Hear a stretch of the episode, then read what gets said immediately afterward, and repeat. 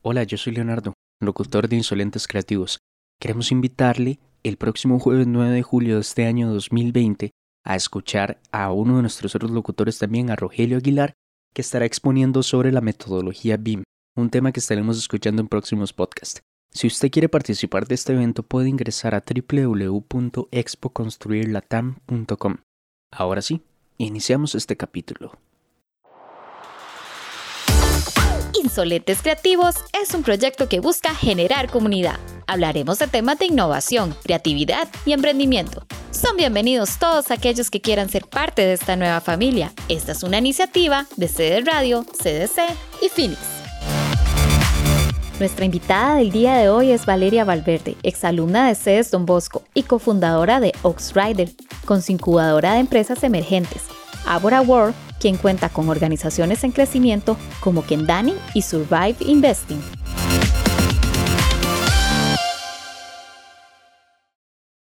Hola, hola, insolentes creativos. Hoy tenemos de invitada a Valeria Valverde. Ella es exalumna de CEDES Don Bosco, es cofundadora de Ox Riders. Ella es creadora de ahora que son, es como la cuna de empresas emergentes como Kendani, Survive, ahí ella nos va a comentar un poquito de lo que ella hace. Vamos a, tratar de absorber toda la experiencia que una chica de 23 años tiene a lo largo de todos estos años de, fuera de Costa Rica. Hoy los acompañamos Leo, Roge y yo. ¿sí? Eh, vamos a dar inicio con esta conversación, vamos a ir viendo cómo, cómo es la experiencia de Vale siendo exalumna de CES, cuando inició, Ale, contarnos un poquito, eh, tal vez Leo y Roger nos saludamos y le damos, ya como decimos eh, aquí de forma tica, le damos bimba a este episodio número 2 que le hemos llamado Dementes Conectados. Sí, gracias, Shir. Definitivamente que estoy muy feliz de tener a, a Vale el día de hoy acá con nosotros. Vale, bienvenida. Eh, me encanta el tema de los emprendimientos, creo que Chira ahí lo, lo, tiene muy presente. Y bueno, yo personalmente también me identifico demasiado con esto y me alegra que podamos estar conversando y abriendo prácticamente que los temas del, podcast con, con este temazo tuyo. Eh, Leo. Bien, em, pues bienvenidos a todos, bienvenidos insolentes también que nos escuchan en este podcast. Gracias Valeria por acompañarnos también y pues poder darnos un poquito de ese conocimiento que a través de los años ha logrado adquirir.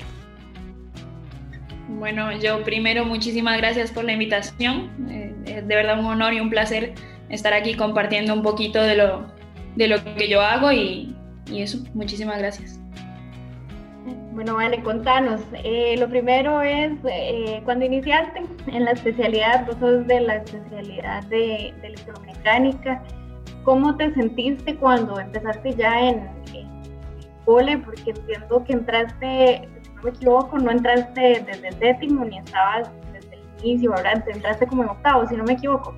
Yo entré en octavo, sí, yo entré en octavo y, y fue una experiencia súper bonita porque al final eres una persona nueva en la clase y, es un reto, ¿no? Empezar a construir una vida desde cero, un cole nuevo. Yo tenía expectativas muy, muy altas, sobrepasaron las expectativas porque toda mi familia, mis primos, mi hermana también son del cole. Entonces, para, yo estaba muy feliz, la verdad. Con todo el tema de Expotec, por ejemplo, fue una de las principales razones por las que yo dije, sí, me meto al Don Bosco. ¿Cómo sentiste ese acompañamiento de los profes desde que entraste octavo hasta que saliste de sexto año? ¿Hay una, una parte, ¿verdad?, bien fuerte que es adaptarse a la especialidad cuando venís de tercer ciclo, en vos desde octavo, entonces no conocías mucho del cole. Entonces, ¿cómo fue ese acompañamiento con los profes? ¿Alguna anécdota que te entendás? Sí, para mí uno de los pilares fundamentales que tiene el Don Bosco es que tiene taller, talleres exploratorios. Entonces al final sabes más o menos qué, qué, qué te gusta, qué no, por dónde ir. Para esto soy buena, para esto no tanto. Y yo digo que es como persona. El cole, aparte de, instruirnos académicamente, también te va forjando en, un ser humano mejor.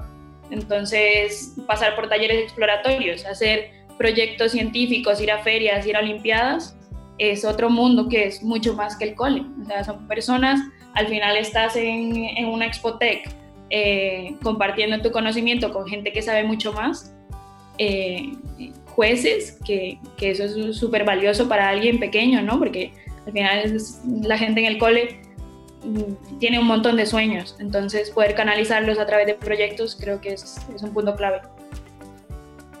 Claro. En, en, cuanto a la experiencia de salir del cole, vale, y cómo se dio la, la oportunidad de irte del país, eh, descubriste lo que es Lane, ¿verdad? Y creo que esta gente trabaja con, con, metodología finlandesa. ¿Cómo fue ese proceso, aprender? Porque entiendo que ellos, eh, la metodología es aprender haciendo, no tienen un tutor como estamos acostumbrados acá, sino que es muy diferente. Entonces, contanos esa experiencia. Claro, o sea, yo, llego, yo digo que llega un punto en la vida en que uno dice, ok, ¿qué estudio? ¿Qué, qué quiero hacer? Y yo sabía muy bien que quería seguir haciendo proyectos, entonces no era tanto el lado de ingeniería, de voy a hacer robótica, mecatrónica o esto, que también me apasiona, sino la parte de creación de proyectos. Entonces por eso yo empecé a estudiar negocios en, la UCR y, pasé ahí seis meses, pero también hacía muchos proyectos fuera de la, universidad. Entonces yo dije, un día a las 3 de la mañana me puse a buscar como loca en internet qué estudian los emprendedores. Y buscaba y me salió, eh, por coincidencia de la vida, una, una bonita coincidencia, me salió Lane, que es Liderazgo, Emprendimiento e Innovación. Entonces era un grado que ya tenía 10 años de, estar impartiéndose en, en, diferentes países del mundo y yo contacté a todo el mundo por, Facebook, LinkedIn, Instagram, o sea, contacté a todo el mundo, envié un montón de correos, porque yo decía, habrá una oportunidad para alguien con mis recursos, soy de Alajuelita, soy de Costa Rica, puedo, puedo yo una carrera de esas que, que, me llamó mucho la atención, porque al final es cómo puedes transformarte en emprendedor o emprendedora a nivel global. Y justo ese año, en el 2016, fue el primer año de, de mi carrera internacional. Entonces, que aceptaban, aceptaban a perfiles de diferentes países del mundo. Entonces fue una coincidencia que me dijeron, este es el primer año que estamos aceptando gente de fuera y este año la sede oficial es en Shanghai, es en China. Así que bienvenida, me aceptaron, hicimos todo un proceso. Y fue de la noche a la mañana decir, eh, dejo todo, o sea, dejo todo y, y esto es un sueño y estoy preparada. No, no estoy preparada, yo siento que uno nunca va a estar preparado, es solo dar el paso y, y jugársela porque de eso se trata. Y yo salí en septiembre de 2016 eh, a Bilbao, que era aquí en España, en el norte de España, y en octubre ya, ya me fui a China. Empezó todo en China, estuvimos ahí cuatro meses y es una metodología donde no tienes profesores, no tienes clases, no tienes horarios y tienes que crear una empresa mientras viajas por el mundo con personas de diferentes países. Entonces todo es aprender haciendo, es una metodología finlandesa de learning by doing, de, de aprender haciendo y eh, nosotros decimos que aprendemos de los errores, ¿no? Porque al final tienes que hacer una empresa. En mi equipo somos 10, gente de Egipto, Armenia, China, habían coreanos, un brasileño, gente de muchos eh, eh, lugares de aquí de España y yo que soy de Costa Rica. Entonces, todo el bagaje cultural, la religión, el idioma, estilos de vida, comida, todo eso es diferente. Entonces, ese fue el principal reto, ¿no? Conocer gente de diferentes países y luego tener que montar una empresa cuando la gente tiene diferentes sueños y diferentes gustos y diferentes pasiones mientras viajas. Entonces, un poco, un poco intenso. Pero... Nosotros, bueno, aquí, eh, como decía Roge al inicio, él es uno de, de estos emprendedores, ¿verdad? Roge ha ido eh, emprendiendo diferentes cosas, es un tema que le apasiona muchísimo. aunque es uno de los conductores del, del, del podcast y fue el que nos trajo la idea aquí a ustedes de, de, la alianza que estamos haciendo con el. Creo que es un tema que le apasiona montones a él. Y bueno, Sí, yo claro. creo que no hay, no hay mejor coincidencia que ustedes dos se encuentren en esto y puedan compartir las experiencias de ambos. Te quería preguntar, Vale, y, y también para los que nos están escuchando, porque muchas veces esto sucede, al menos a mí me sucedió, ¿nunca pensaste en decir, bueno, eh, y si me quedo aquí en Costa Rica y pido un empleo, busco un empleo, eh, tengo muchas amistades que pues lo han hecho, ¿verdad? Y, y es el camino que, que toman como tal. Eh, sin embargo, yo personalmente eh, tuve, me, me, encontré, digamos, ante esa decisión y pues por varias razones yo dije, no, no, lo voy, voy a emprender y, y voy a, a, a, lanzarme al agua por más que cueste. ¿Te encontraste vos con, con esa, digamos, esa barrera en algún momento? Totalmente, yo creo que al emprender tienes esa opción todos los días, ¿no? De, igual me estoy complicando mucho la vida, pero es que a mí me encanta, o sea, es que me encanta complicármela, porque yo se lo digo a mi familia, yo podría hacer, podría buscarme otro camino, pero yo digo que el emprender te tiene que quitar también el miedo al fracaso, ¿no? Y llegar y, y decir, ya es que ya no puedo, o esto no está saliendo bien, y entender que también es parte del proceso, porque yo lo que no quiero es que la gente diga, ay, sí, vale, haciendo tal cosa. No, o sea, que las cosas tienen un, trabajo detrás, son horas de, son horas de horas. Y aunque yo no tenga clases, por ejemplo, tengo que dedicar a la investigación, a, a conocer gente, o sea, los proyectos que nosotros hacemos se hacen conociendo personas, leyendo libros, porque no tienes un profesor que te enseñe a hacer, no sé, las cuentas de la empresa, por ejemplo en el caso tuyo, pues con este, digamos, con este enfoque que has tomado, pues definitivamente que estás aprendiendo, eh, como le llamamos aquí en Costa Rica, a golpe, ¿verdad? y así es como muchos de los emprendedores aprendemos. Yo personalmente, pues he tenido que aprender desde a servir café hasta hacer publicidad y, y buscar clientes, ir a reuniones, eh, aprender a hacer una página web. Es decir, he tomado las aptitudes de, de cualquier otro profesional cuando lo necesito. Eh, y eso es algo que muchas personas no entienden, el, digamos, el valor o todo el esfuerzo que está atrás, porque uno como emprendedor a veces hay días que uno no duerme por tener que sacar una tarea o por tener que completar algún pendiente o algo que uno necesite para poder efectuar algún proceso de, de la compañía. Entonces, te pregunto, ¿qué tanto consideras vos que has perdido y qué tanto consideras vos que has ganado con esta experiencia? Porque yo personalmente, por ejemplo, te digo, yo he perdido varias cosas. Se pierden muchas cosas, se pierden relaciones eh, interpersonales, se pierden vida social, eh, se pierde mucho tipo de, digamos, de esas situaciones que normalmente una persona que tal vez tenga un empleo, pues las puede disfrutar y uno no. Uno definitivamente que pues por un, un tema de responsabilidad hacia la empresa, pues no lo puede disfrutar en algunos momentos. Entonces, por eso te lo pregunto. Claro, para mí yo siempre he visto la vida como la vida es lo mejor que existe. Entonces, si tenemos una oportunidad para hacer lo que de verdad queramos, eh, voy a intentarlo, aunque, aunque sea complicado. Y yo, yo no veo que haya una mejor manera de hacer las cosas, sino lo que cada uno se sienta más feliz haciendo. Si, si lo mío es que quiero un trabajo estable, pues perfecto. Y si lo mío es que me quiero buscar la vida de otra manera, también. Entonces, eh, yo he perdido un montón de cosas, o sea, llevo cuatro años fuera, veo a mi sobrino crecer por fotos y videollamadas, eh, querer abrazar a mi familia, pero sé que estoy a 9.000 kilómetros, eh, son muchas cosas, ¿no? Y al final, al estarnos moviendo, porque nosotros nos denominamos como emprendedores nómadas, ¿no? Porque nosotros empezamos en Shanghai, luego estuvimos un año en España, luego ocho meses en Estados Unidos, luego volvimos a España eh, luego volvimos a China, o sea, es como eh, un montón de viajes y tienes que empezar desde cero, porque eh, llegas a Bilbao, no conoces a nadie, luego cuando ya tiene por lo menos un grupo de gente de un poco de confianza que te hace sentir en casa, de repente te tienes que mover a Estados Unidos y tienes que saber cómo mutar los proyectos, cómo poder introducir esas ideas a otros mercados, con otras personalidades, con otros idiomas y, también convivir, ¿no? Porque yo, yo he vivido con mi equipo, con los 10, durante estos cuatro años. Entonces, aparte de ser compañeros de trabajo, somos compañeros de vida y compartimos todo. Al final, eh, yo digo, he, perdido un montón de cosas, pero las que he ganado no se reemplazan por, por nada. O sea, es de tirarse al agua. Hay algo que me gusta muchísimo, Vale, lo que estás diciendo. Primero, eh, salirse de ese, de ese cajón, de esa cultura que tenemos, de que tenemos que educarnos, ¿verdad? Y de tener un líder que nos esté diciendo qué hacer, que eso el emprendedor no lo tiene.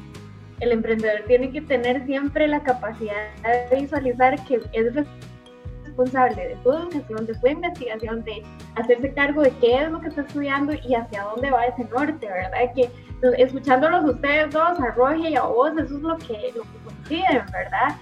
En que no pueden esperarse a que alguien les esté diciendo para dónde van, sino que tienen que tener ese ímpetu de querer ir hacia, hacia un punto con fracasos, con, con, muchas cosas, con muchos retos, pero ahí van, van caminando sobre, sobre lo que ya tienen en mente. Y eso quiere decir tener que empezar de cero algún emprendimiento, empezar de cero otra vez algún proyecto, que eso mucha gente no, no, no lo entiende y hay que empezar a hacer una cultura sobre esto. O sea, yo creo que eh, parte de lo que queremos hacer con el, el, podcast es hacer una cultura de creativos que entiendan que tienen todas las capacidades y que las tienen que empezar a arrancar, ¿verdad? Con mucha ganas. Claro. Y vale, contanos más sobre tu proyecto, porque tu proyecto tiene algo muy interesante y no es un proyecto tradicional.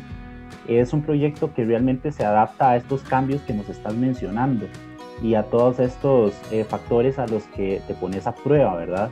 Día a día. Entonces, pues, contanos más sobre tu proyecto para que los eh, quienes nos escuchan pues puedan conocerlo. Sí, construyendo un poco sobre lo que dijo Shirley también, yo creo que el emprender te hace eh, saber manejar la incertidumbre, ¿no? O sea, por ejemplo, ahora llega una pandemia y ¿qué haces con, con una empresa en los hombros? Ojalá tengas eh, familia dependiendo de esa empresa, o sea, uno está en una posición de responsabilidad más allá de la vida de uno, porque tienes a más personas. Y, eso, bueno, por ejemplo, en, Ox Riders, Ox viene de, de. Nosotros en el proceso de Lane, eh, durante estos cuatro años hemos creado Ábora y durante nuestro viaje a Estados Unidos eh, estuvimos ahí ocho meses con influencia de empresas como Tesla, Boeing, Microsoft. Y nosotros dijimos, ok, viene una revolución eléctrica, una revolución en la movilidad y hay que tomarlo con una perspectiva atractiva, ¿no? El diseño de las motos, no sabíamos si hacer tuk-tuks, motos, eh, carros, o sea, no sabíamos qué hacer, solo sabíamos que nos queríamos meter en movilidad. Y ahí sí hubo un proceso de bastante de concepto, de creación de, de, validar el mercado y demás, durante que siete, ocho meses. Y ya cuando volvimos a España eh, dijimos, sí, son motos, son motos eléctricas y apostamos por tecnología, ser una moto que la experiencia de conducción sea en la mejor posible y, también que te haga el trayecto más seguro, evitar accidentes como sea posible, y la parte de la estética, ¿no? del diseño, porque nos gustaría viajar en cosas que sean bonitas, porque siempre nos ponen en la movilidad como una scooter sostenible, verde, ¿no? puede ser una moto de 1920 de Inglaterra de Café Racer, sea, podemos crear una marca de culto, una comunidad eh, apasionada por cambiar el mundo a través de la movilidad. Entonces de ahí nació Ox y, eso, o sea, ninguno de aquí es máster en negocios, ni máster en motos, ni máster en nada. Es solo gente que tiene muchas ganas de hacer las cosas y creernos de que es posible, porque al final, si no creemos nosotros, ¿quién va a creer? Y, ha sido un proceso de, de, de, batalla, o sea, ha sido una lucha constante, pero aquí estamos. Y bueno, ahí nos mencionaste que has estado ya a la par de grandes, ¿verdad? Eh, ¿Qué haces vos o cómo, cómo te sentís vos, digamos, cuando ya te sentás un día con tranquilidad y, y pensás, lo estoy logrando? Porque una cosa es soñarlo y empezar a, a sentirlo, a empezar a verlo y, y, ya después, cuando ya uno llega a donde quería estar, uno quiere más, porque uno como emprendedor es muy ambicioso y eso es algo que nunca se va a terminar. Entonces, ¿qué haces vos cuando decís, lo logré? Qué rico me sabe. Mm, yo es que es bastante difícil porque yo desde siempre creo que mis sueños son utópicos. Cada vez que sientes que estás cerca, el sueño se agranda 40 mil hectáreas. Entonces sigues avanzando. Entonces yo creo que al final no llegas a una meta. O sea, tener una empresa que facture o tener 100 motos en carretera o eh, aprender un idioma nuevo. O sea, todas esas cosas son parte del proceso, pero las metas y los objetivos siempre se agrandan. Y eso también es bueno porque es una cultura de querer más en el sentido positivo. Porque yo, yo, o sea, Dios sabe que yo no hago las cosas por mí, sino porque yo quiero ver algún cambio. Y si es con motos, perfecto. Y si es con otra cosa, también. Entonces, sí, o sea, es, un, es un objetivo que se va moviendo para avanzar. En, en cuanto al cole, digamos, eh, ¿qué, cómo sentís que una preparación del cole para que, para que te dejara réditos para poder arrancar en todo este ámbito que has tenido? ¿Sentís que el cole te ayudó a prepararte? ¿Sentís que nos falta como colegio en ese sentido? Aquí puedes hablar con total libertad para que nos ayudes a mejorar también. Sí, claro, porque yo, por ejemplo, en el cole, desde que entras, tienes que hacer una presentación de lo que sea, ponerte al frente en la clase y hablar de cualquier tema y, y eso de hablar en público, de, de, presentar proyectos. Yo digo, eso no se hace en un cole normal tan fácil como se puede hacer en el Don Bosco.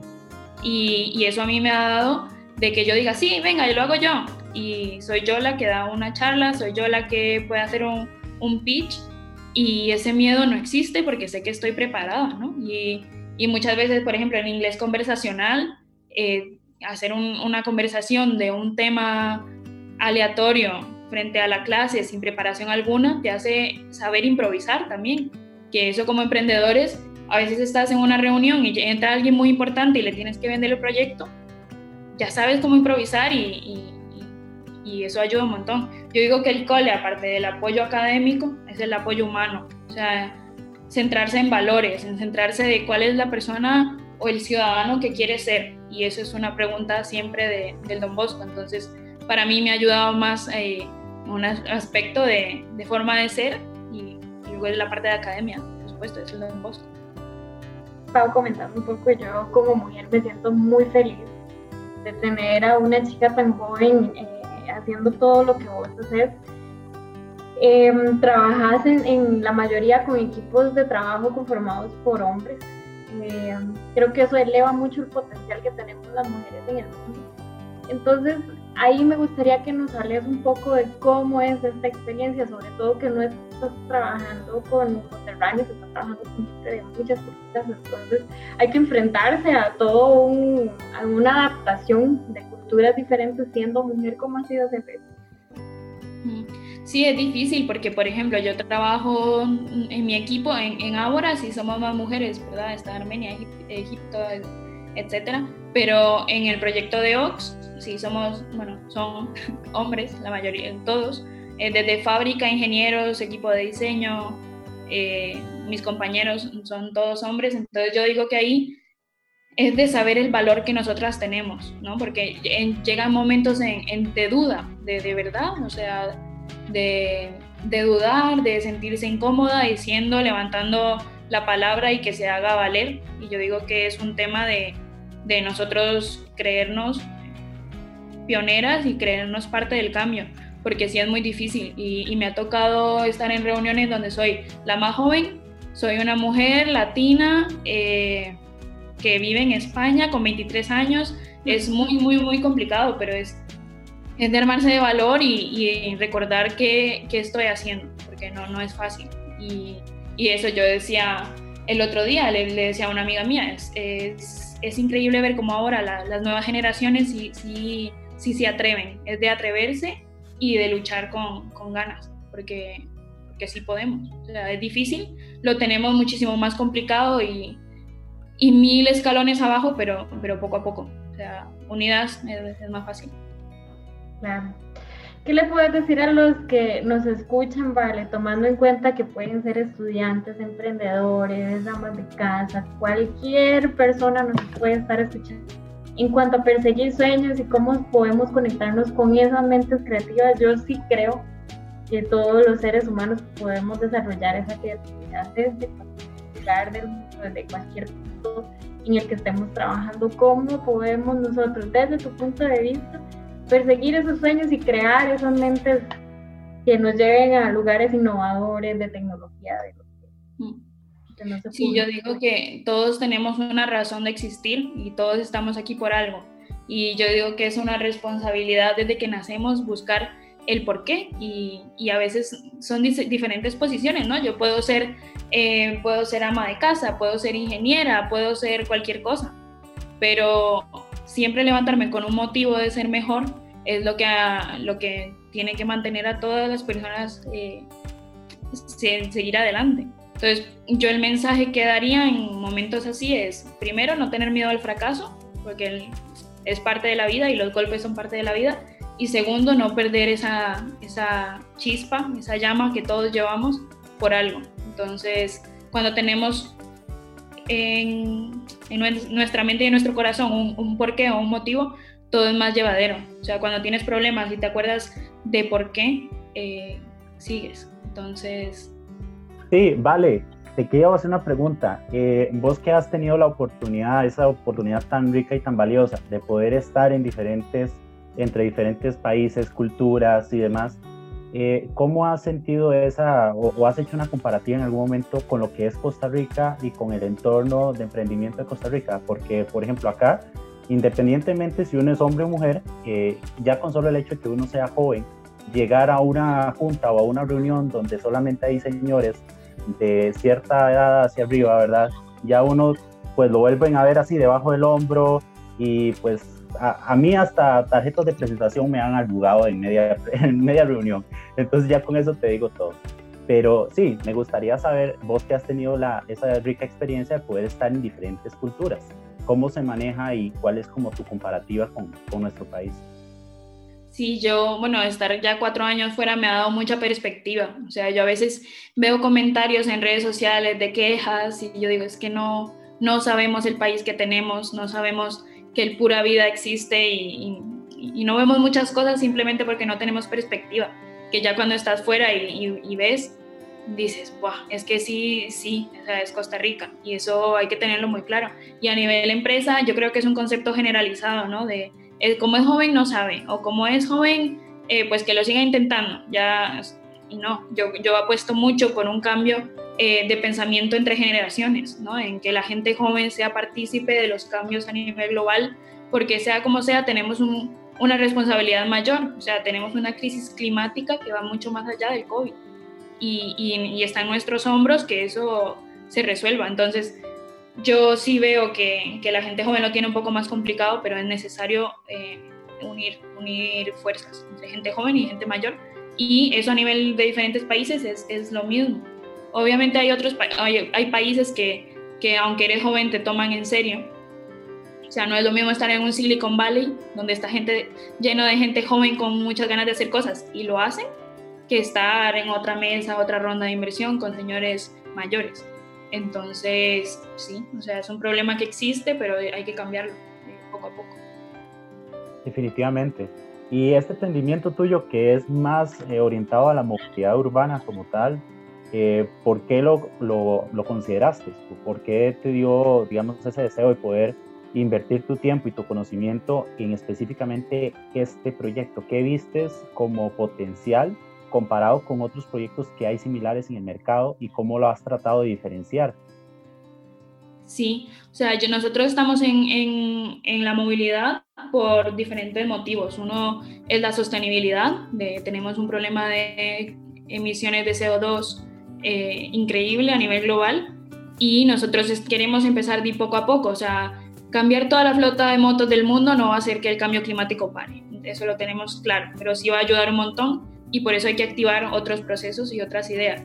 Y luego eh, vimos que en el mercado de motos eléctricas era un mercado más futurista, se perdía el diseño clásico, el diseño histórico, el sentido de pertenencia de una comunidad eh, a través de una marca. Hay grandes marcas como Harley Davidson. Si yo voy en mi Harley Davidson, hasta me imagino la ropa que llevo puesta. Entonces, ¿cómo podemos eh, transportar estas culturas que al final era gente muy unida ¿Cómo podemos hacerlo? Con la movilidad eléctrica, que sea atractiva. Y fue la oportunidad que vimos, somos los primeros en fabricar esta mezcla. Eh, una moto altamente tecnológica, inteligente, o sea, es una moto con inteligencia artificial y con diseño. Entonces, esa, esa fue, o sea, nuestro, nuestra urgencia ahora que estamos tratando de cerrar una ronda de inversión es ser los primeros en el mercado, porque sabemos que si llegamos de primero, vamos a cometer errores primero y vamos a aprender más rápido. Y, y sabemos que vamos a tener muchos errores también, pero de eso se trata, construir la marca y la empresa con, con los clientes. No, definitivamente. Y me encanta, personalmente me encanta la identidad que le han dado. De hecho, estuve viendo las motocicletas y la Racing White me encantó. el diseño que tiene me encantó. Hasta me imaginé con mi chaqueta de cuero. Yo quiero una también. Definitivamente están chivísimas, están chivísimas. Sí, yo me veo en Monteverde rodando una moto eléctrica, es mi sueño. Está chivísima. ¿Crees que podamos tener a Ox aquí en Costa Rica en un futuro? Por creer, sí. Luego hay que ver cómo, pero sí, sí, sí, yo, es uno de los objetivos también. bueno, apartarme, apartarme una desde ahora. en este caso, contanos más sobre el producto, ¿vale? Eh, vi que hay una Smartbox o así se puede componer las motocicletas. Contanos más en qué consiste este sistema. Sí, la, bueno, las motos son motos eléctricas y nosotros nos enfocamos, como ya había dicho, en la parte de diseño y luego en la parte tecnológica. La Smartbox es como el cerebro, el componente tecnológico de las motos y al final son diferentes eh, tecnologías interconectadas para que el usuario pueda ir más seguro dentro de la moto. Entonces, por ejemplo, tenemos un mapeo constante de la moto que entiende su alrededor, su, alrededor, su circunferencia a tiempo real. Entonces puede predecir un accidente mucho antes que un cerebro humano. Entonces te sale en la pantalla, cuidado, no sé qué, eh, todos los parámetros eh, los tienes en, en, un dashboard de la pantalla y luego una aplicación eh, del, del, teléfono. Entonces te hace un estudio de tu modo de conducción y, y, para que aprendas también cuáles son los hábitos que hay que mejorar, cómo poder conducir más seguro. Tiene pues, GPS, tiene sensores, te vibran las manetas de las manos cuando se acerca un, un carro por detrás, porque no, no, puedes estar viendo, girando. Y es un sistema totalmente, eh, se puede escalar, ¿no? Porque todas las siguientes actualizaciones eh, se pueden implementar en todas las OX que ya estén en carretera. Entonces es un, es un sistema que como la inteligencia artificial eh, aumenta en, en las motos también. Y luego, bueno, nuestro objetivo es poder customizar las motos, cada pieza que, que si se daña una parte, si quiero cambiar una parte, nada más la cambio y ya está, porque también hay que pensar mucho en desarrollo de producto, en economía circular, en quiero un diseño diferente todos los días, pues entonces tengo diferentes piezas y al final es una moto Lego real, de que cambias piezas y, tienes una moto diferente todos los días. Yo creo, Vale, que mm, el, el aprendizaje que, que, tenemos hoy de vos es, es bastante grande. Nosotros dentro del podcast le hemos llamado notas creativas. Estas son las notas creativas del podcast de hoy. La vida es lo mejor que existe. Madurez aprendiendo en países diferentes, sin una educación tradicional a la que estamos acostumbrados. Educación migrando a otros horizontes. Reinventarse en medio del caos y de las situaciones que no esperamos. Emprendimiento es igual a imprevistos y a estar preparados. La sostenibilidad es un eje que debe movernos a activar ideas de emprendimiento. Unidos somos más fuertes. Hay algo que mencionaste que me dejó bastante, me quedó grabado y es la vida es lo mejor que existe. Alguien con esa luz tan linda de decir la vida es lo mejor que existe, detrás de una pregunta que dice qué pasa si, hay un fracaso y decir va, va adelante, o sea, no importa si pasa algo, no importa el reto, no importa el obstáculo, la vida va porque la vida es lo mejor que existe. Es, una nota creativa que quisiera eh, de verdad dejar como, como así, eh, con luces neón dentro de este podcast, porque creo que la gente tiene que llevarse esa luz. La vida es lo mejor que existe. Nos dejas eh, un aprendizaje donde dice que la madurez se adquiere aprendiendo de diferentes culturas, eh, sin una educación tradicional a que estamos acostumbrados. Eh, la pandemia, el COVID nos hizo a nosotros, educadores, a, a nivel mundial, entender que la educación tradicional tal vez ya tiene que ir buscando un repunte diferente. El vivo ejemplo de esto también, eh, emigrar esa educación hacia otros horizontes, creo que es un reto que tenemos nosotros en Costa Rica reinventarse en medio del caos y es que no esperamos. Entendemos que el emprendimiento es igual a imprevistos y a estar preparados a esos imprevistos, no solo en reuniones, sino durante la ejecución de, nuestro emprendimiento. Y algo que también, eh, con lo que quiero también ir cerrando este podcast es que la sostenibilidad es un eje que debe movernos a activar ideas de emprendimiento y que toda la comunidad creativa tiene que ir en esta línea. Sí, yo lo, con lo que decías, eh, yo creo que también es un trabajo desde la familia y un trabajo desde el cole. Eh, ver que no somos las notas que tenemos, o sea, tenemos capacidades diferentes y, eso desde el cole se proyecta, ¿no? De, de, cómo aprendemos, de cómo trasladamos ese conocimiento y a qué cosas. Y luego también la parte de la sostenibilidad. Yo le quiero decir a la gente que no se espere a que todo vuelva a la normalidad después del COVID, porque no, no, va, no va a volver a la normalidad. Hay que adaptarnos y hay que ser parte de ese cambio positivo, eh, con, abrazando la sostenibilidad, porque es la única manera que, que tenemos para poder seguir como humanidad completa, ni siquiera como país. Dentro de eso me, me gustaría eh, poder mencionar, porque el capítulo pasado hablábamos de insolencia como ese atrevimiento. Y justo cuando, cuando Valeria hablaba sobre eh, pues estar en una reunión, eh, ser la menor, sentirse, pues me imagino, se sentía literalmente pequeñita y decir, ok, aquí me tengo que atrever porque si no, no lo logro. Y el atrevimiento que logra eh, Vale, pues de verdad logra impulsar no solo su proyecto, sino su vida, que creo que es pues realmente fascinante y totalmente admirable. Sí, bueno, yo lo que digo es eso. Eh, la rebeldía eh, tiene que ser parte del cambio y definitivamente que estás usando la, la, rebeldía pues para hacer el, uno de los objetivos más principales del emprendimiento, ¿verdad? Que es ayudar al mundo. Y por ahí definitivamente que te felicitamos por ese hecho.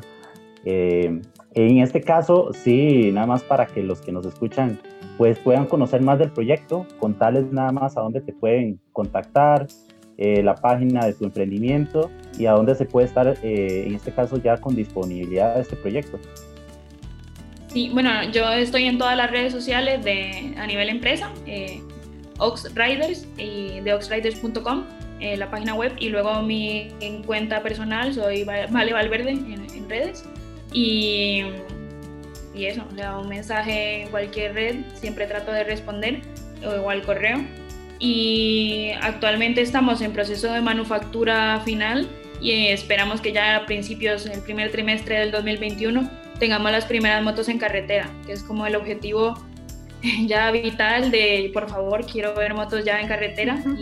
y, para eso es, no perder el ánimo, tratar de pivotar y, cambiar de, de, chip por todo esto del COVID, de cómo lo podemos hacer. Hay que hacerlo, cómo lo podemos hacer. Es, es la pregunta, pero eso, estamos encaminados en, en ya terminar la fabricación, la homologación, los permisos, porque también lleva un tema legal detrás de permisos enorme, que igual no es la parte más interesante del proyecto, pero es necesaria, muy necesaria. Y, eso, entonces estamos tratando de eh, poder entregarlas en el primer trimestre de 2021 a nivel Europa y Estados Unidos. Entonces, espero que muy pronto eh, empezar con esta expansión a, Latinoamérica, pero todo se empieza cuando esté una moto en carretera. Entonces, el, el objetivo.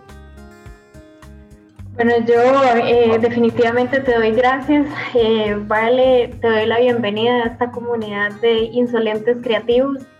Definitivamente necesitamos más gente como vos. Eh, esto es una punta de lanza para nosotros en este, en este proyecto que estamos lanzando. Leo también es un vivo ejemplo de un emprendedor. como director de, radio, él se atrevió a ser un insolente creativo y llevar este proyecto adelante que gracias a que él tiene este proyecto le estamos dando vida al podcast de Insolentes Creativos. A Roger por traer la iniciativa al CDC y, y venir con toda esta energía tan bonita que él trae hacia nosotros para poder proyectar a la gente eh, todo lo que podemos alcanzar. Entonces, muchas gracias a los tres por estar acá, por esta conversación tan bonita. Genial, muchísimas gracias por la invitación. Yo siempre he dicho que unidos somos más fuertes, así que me parece mágico poder tener un podcast así y de inspirarse de gente y compartir un ratito tan bonito, que, de verdad es una dosis de energía muy, muy necesaria en estos tiempos. Así que muchísimas gracias y eh, toda la gente que nos está escuchando, a ponerle muchas ganas. Definitivamente, bueno, de mi parte, felicidades, vale. No me queda más que que felicitarte y desearte mucha suerte en, el futuro, que yo sé que va a ser grandísimo para vos y tu proyecto y todos tus colaboradores. Así que pues yo creo que nos llevamos, cada uno de nosotros nos llevamos esa inspiración que le has puesto a, tu proyecto para aplicarla en nuestras vidas. Y ojalá que tal como lo dijo usted, eh, pues lo primero es poner una motocicleta en carretera y ojalá lograr la expansión también en Latinoamérica porque con las ganas nos vamos a quedar. Ya. poquito a poco, sí, Necesito ayuda ahí, por favor. Necesitamos inversores para The Ox Riders. Cualquier persona loca, rebelde y con muchas ganas de, de hacer un cambio, aquí estamos para servir y para... O sea, yo digo que el liderazgo, el liderazgo ahora es servir, así que si no servimos, no servimos. Esa es la, esa es la frase. Muchísimas gracias. Entonces, eh, por ahora nos despedimos y nos vemos en el próximo episodio de Insolentes Creativos. Eh, cierro con la frase de unidos somos más fuertes. Entonces, Insolentes Creativos, unámonos, seamos más fuertes, disfrutemos, eh, apoyemos estos emprendimientos y nos estaríamos escuchando en el próximo capítulo de Insolentes Creativos. Muchas gracias. En el próximo episodio tendremos a un consultor BIM. Desarrollaremos una conversación fresca sobre el emprendimiento en el área de AEC. Nos contará su experiencia y los retos que ha significado en esta época. Insolentes Creativos, una comunidad de creativos. Puedes ponerte en contacto con nosotros en cdesradio.cdesdonbosco.ed.cr o al WhatsApp 7037 2162.